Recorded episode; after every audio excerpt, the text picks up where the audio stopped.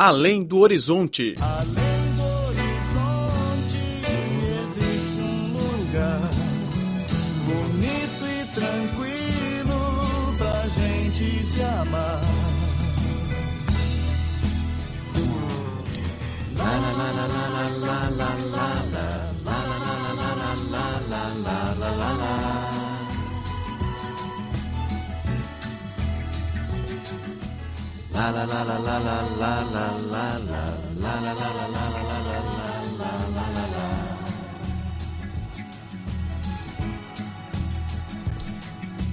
Olá, caro ouvinte, seja bem-vindo ao programa Além do Horizonte, um espaço de bate-papo sobre temas culturais, incluindo filmes e músicas. Eu sou Laura Limei. Eu sou Braulio Calvoso Silva e o nome do programa Além do Horizonte significa que aqui você vai enxergar além dos limites que os seus olhos podem ver.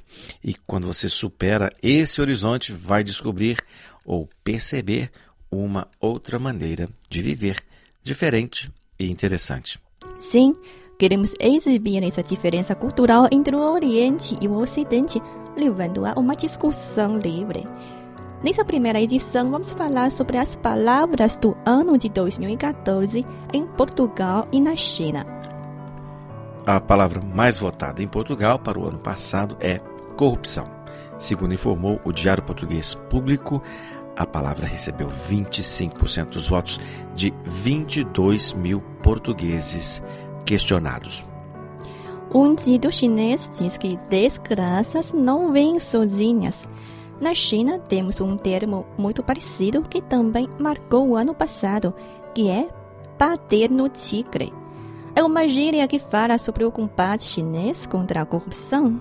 Tigre aqui significa os corruptos que ocupam altos níveis, ou seja, os funcionários importantes do governo. Por detrás deles sempre há um grupo de interesses. Laura, e para os corruptos pequenos, ou seja, aqueles que não têm muito poder, há alguma metáfora especial para os designar? Ah, exato. É mosca. Ah, No Brasil se diz que os mais poderosos são os tubarões Tubarões, e os ok? menos influentes são os peixes pequenos. Em Portugal, o segundo lugar para a palavra shurdir, que significa lutar pela vida. Bom, e o terceiro é selfie. Selfie é um fenômeno comum, sobretudo com a popularização dos telefones móveis inteligentes e a criação das redes sociais. De facto, o selfie quase se tornou uma mania entre os jovens chineses que estão cada vez mais expostos ao público. É, essa exibição exacerbada na internet prejudica, às vezes, o direito à privacidade, sobretudo para as pessoas famosas. Em março de 2014, o famoso ator chinês Wen Zhang admitiu ter traído sua mulher. Três minutos após sua confissão, a mulher, Mai Yili, também uma atriz famosa, respondeu-lhe em Sina Weibo, uma rede social chinesa. A frase que ela disse circulou por toda a China e foi uma das mais marcantes do ano passado. A frase se diz assim: O amor é fácil e o casamento é difícil. Por isso, cuida do que é teu. Parece que ela tem razão, né? Eu achei que ela iria dar um fora nele. Mas o assunto não acaba aí. Como os dois são personalidades públicas, o desenrolar de toda a história foi acompanhado ao vivo por internautas que deixaram seus comentários logo abaixo das afirmações dos protagonistas do caso, muitas vezes com avaliações éticas. Isso complicou bastante a vida do casal. Mas, enfim, é a era da internet, o que nos deixa mergulhados, com o coração cheio de diversões. Cinemania, a paixão da China pela sétima arte.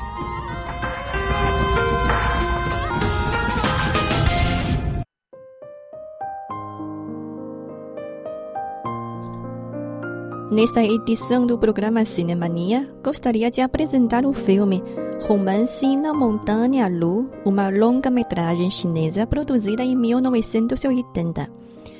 Não é um filme mundialmente famoso, como Adeus Minha Concubina, Vencedor do Prêmio Palma de Ouro de 1993, o prêmio de maior prestígio do Festival de Cinema de Cannes, nem como o filme O Tigre e Dragão, a primeira obra chinesa que conquistou em 2000 o prêmio Oscar como o melhor filme estrangeiro. Porém, para o palco cinematográfico chinês, o filme Romance na Montanha Lu bateu vários recordes, entre eles o primeiro filme que descreve a história de amor após o fim da Revolução Cultural e o primeiro filme que exibe cenas de beijos.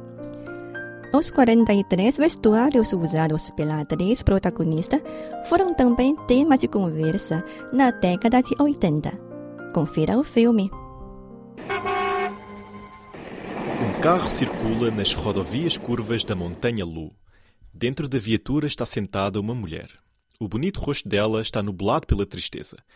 Ela chama-se Zhou Yun e veio ao local para buscar uma história perdida. Ao ver as fileiras de pinheiros verdinhos, que é a plantação típica da montanha, a senhora Zhou mergulha-se nas memórias.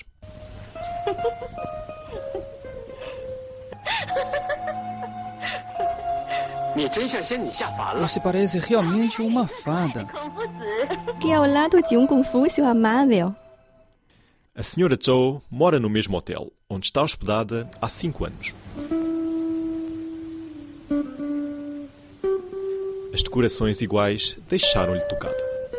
Ela suspira profundamente.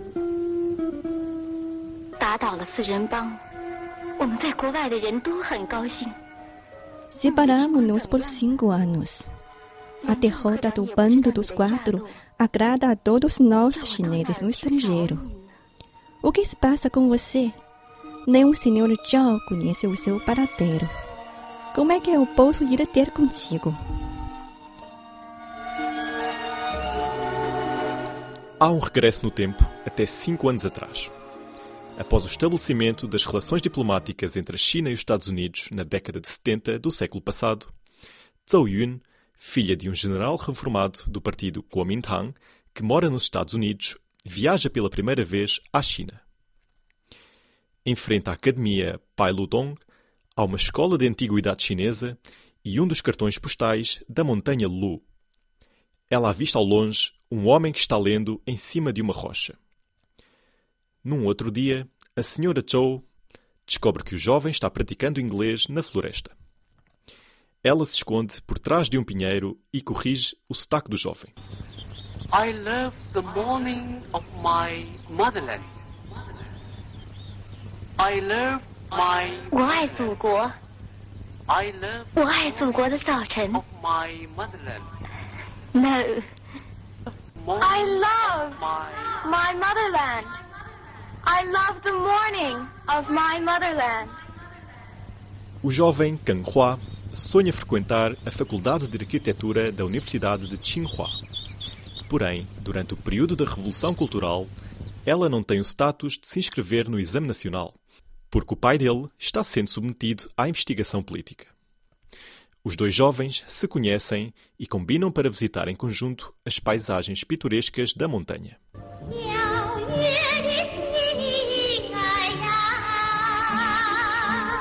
Em frente de uma catarata, Zhou Yun conta a história da sua família. O pai dela, um general do partido Kuomintang, emigrou para os Estados Unidos após a derrota do seu partido na Guerra Civil. O velho, que trabalha como professor numa universidade norte-americana, está sempre a sonhar em voltar à pátria.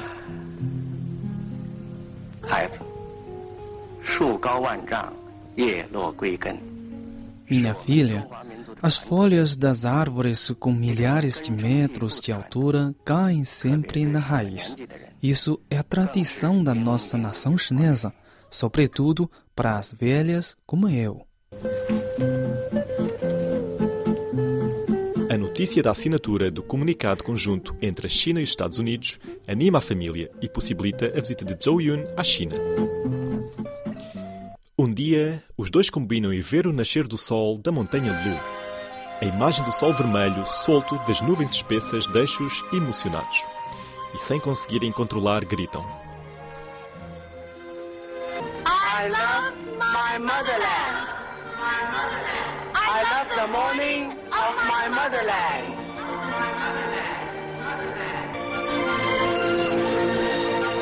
Zhou Yun e Kang Hua se apaixonam.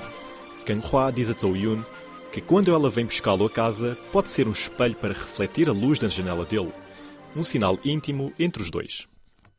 Numa tarde, como o jovem não aparece na hora combinada, Zhou Yun lembra-se a senha e faz como ela lhe instrui.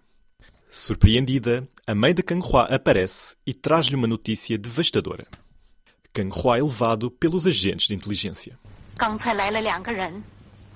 Eles dizem que vocês dois se encontram sempre secretamente, de manhãzinha até de madrugada. Tem também locais secretos de encontro e senhas combinadas.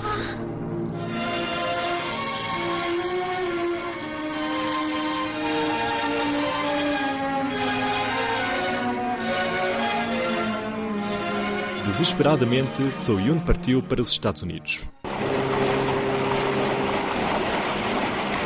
Na despedida com o Sr. Zhao, um homem responsável por atender os visitantes estrangeiros, Zhou Yun mantém com ele uma conversa de duplo sentido.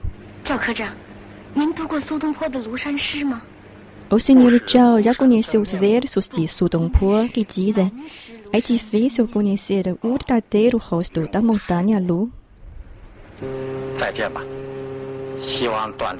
As nuvens aqui são bastante espessas.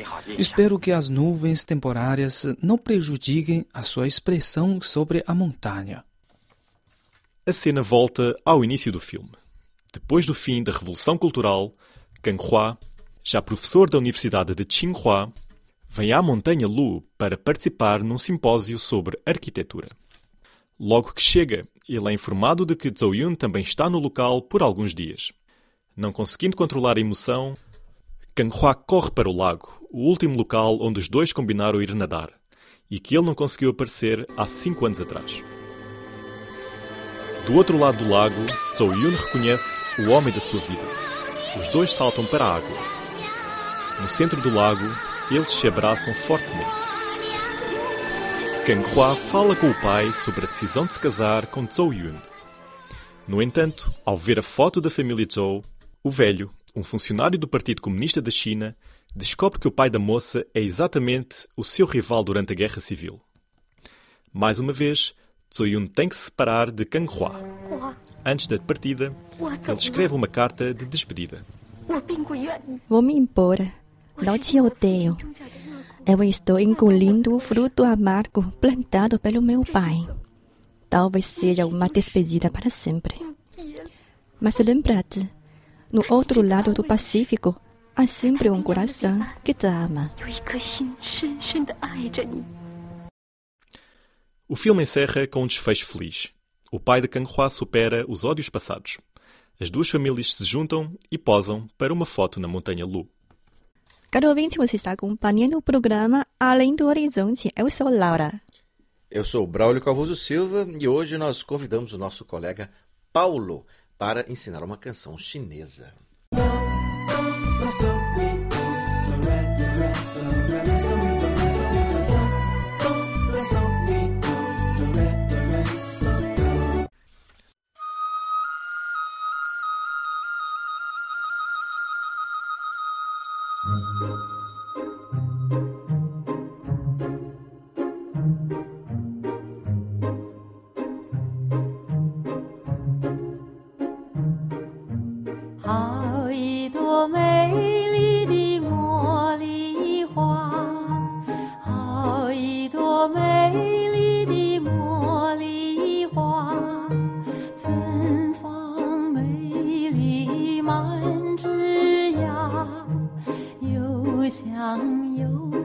又白人人夸。让我来将你摘下。”送给别人家。茉莉花，茉莉花。 Olá, ouvinte. Está familiarizado com essa melodia? é uma canção muito popular da China e quase tornou-se um dos símbolos do país oriental. A melodia vem da província de Jiangsu, sul da China. Ela é tão famosa que tem várias versões. A versão que estamos ouvindo foi interpretada pela cantora de Taiwan, Tsai Ching.